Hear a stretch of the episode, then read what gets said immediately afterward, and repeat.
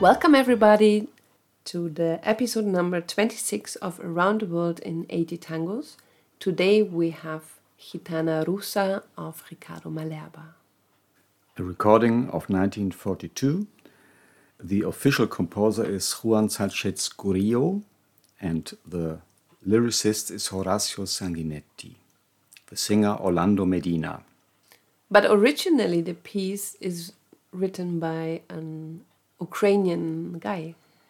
Yes, his name is Saverio Sadan, and he wrote this in 1940. Sadan wrote this in a horrible historical situation. Ukraine was under Soviet rule, and uh, the whole region was suffering under the Hitler Stalin Treaty, and it was on the brink to Second World War. So you can imagine the atmosphere in this part of the world in this time. And they wrote this song, and it said it's um, for his daughter in law to come because his son escaped from Ukraine when he was eight or nine years old. He went on his own to Argentina and made his luck. Incredible. And he was going was about to marry his secretary, Celia, and so the father in Ukraine wrote this as a the wedding gift for Celia. And the original title was Tus ojos, your eyes. He got into your eyes, implanted the glow of sorrow. Good hearted gypsy, I saw your tears of love. You have drenched uncertain roads with tears, and your heart is grieved by them. Russian gypsy, you won't find him in the taverns, not in the steppes not on the road of pain. Sad gypsy woman, you will be even sadder when you find out that your gypsy threw himself into the Don one night. What the wedding present! Yes. Oh my goodness. Yeah, but this is, even in terms of tango lyrics, this is super kitsch. It's full of cliches about the golden hearted hearted gypsy woman missing her lover. Yeah, it's like that. But I like the piece, I like the music. It uh, starts very strong with the reversion. So it starts with the chan chan in the beginning, and the end is an unusual ending with a little abbreviation. So it's it's a cool number, and I like the music a lot. Yeah, well, we we were just listening the the whole song, before we start the podcast, and I had the reminding of Juan D'Arienzo, like the bandoneons and also the violin, not that strong as by D'Arienzo, but there is this violin of warms your heart as well. Yeah, this is for a good reason because when Malerba formed his first orchestra, he had a contract with uh, Radio Belgrano, and they asked him to do music like this, he should play like D'Arienzo for dancers in this way. And so we have this strong counter melody played by his first violin, Alfredo Lettero. His uh, arranger and piano player was Dante Smurra, also a very important name of this setup of musicians. Later, he became a bit independent. He created his own sound. He left the true D'Arienzo path, but still but let's come back to the beginnings of Ricardo Malerba. He formed an orchestra with his two brothers first.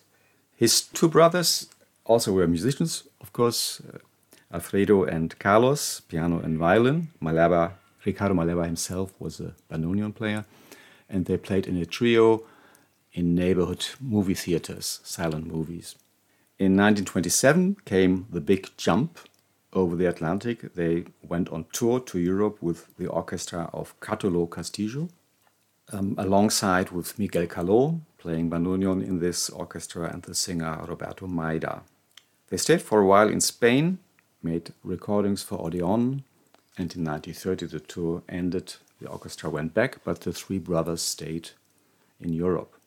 Then Carlos died in Portugal after a severe illness, and then Alfredo left, and Ricardo Malerba stayed for a while, still in Europe, working for the orchestra of Juan Bautista de Ambrogio, called Bachicha, a well known orchestra and this time touring a lot in Europe. And then his brother married a really, really famous singer, and it was good for Ricardo Malerba when he came back to Buenos Aires. He got great jobs. Yes, he worked with Libertad Lamarque, fell in love, and married her. And when Ricardo Malerba came back to Buenos Aires, the influence of Libertad Lamarque helped him to get this contract with, with Radio Belgrano, where he stayed for 20 years. And he started to record with Odeon in 1941. And this number is the third recording of this orchestra for Odeon. The main singer of this orchestra is Orlando Medina. Um, he was the dream of Orlando Medina was always to be singer of Juan D'Arienzo, he was a good friend of Hector Varela. He was then the arranger and first bandoneon of the orchestra, but it never worked. But he was a very good match with Ricardo Malerba. Even there are not so many recordings, I mean, only 30 from the prime time, we can say.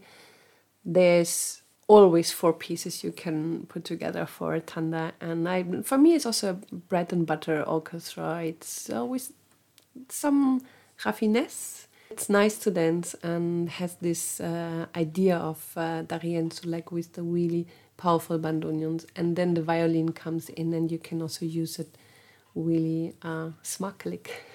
Yeah, so, so uh, I really like this orchestra because among these very few recordings, only 30 in the 40s, 41 to 45, but there are really germs among among them, like um, Tres Amigos, Remembranzas, Noches de Montmartre, but well done and worth to play in Milongas. The balalaikas were looking for music in your braids, and the Cossacks sang of your loneliness. Your black eyes were drifting away from life, and then they didn't want return to love.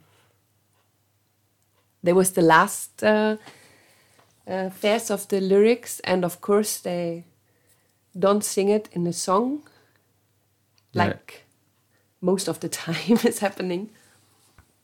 Yes, like in many other recordings, the tango orchestras omit the last verse of the lyric for some reason. Sometimes this is the strongest, sometimes it's the darkest. For what reason ever, they didn't use it in this recording. This was episode number 26 of Around the World in 80 Tangos. Today, Gitana Rusa, Ricardo Malerba. 1942. The music was written originally by Savario Saran, then registered from Juan Sanchez Corillo, the lyrics Horacio Sanguinetti. The singer is Orlando Medina. Thank you for traveling with us through tangos we love and we hope you enjoyed. This was Daniela and Raimund. Tango Mundo Berlin. Take care. Bye bye. Stay healthy. Gitana triste, será más triste cuando sepas que tu gitano Yo rojo una noche al dos.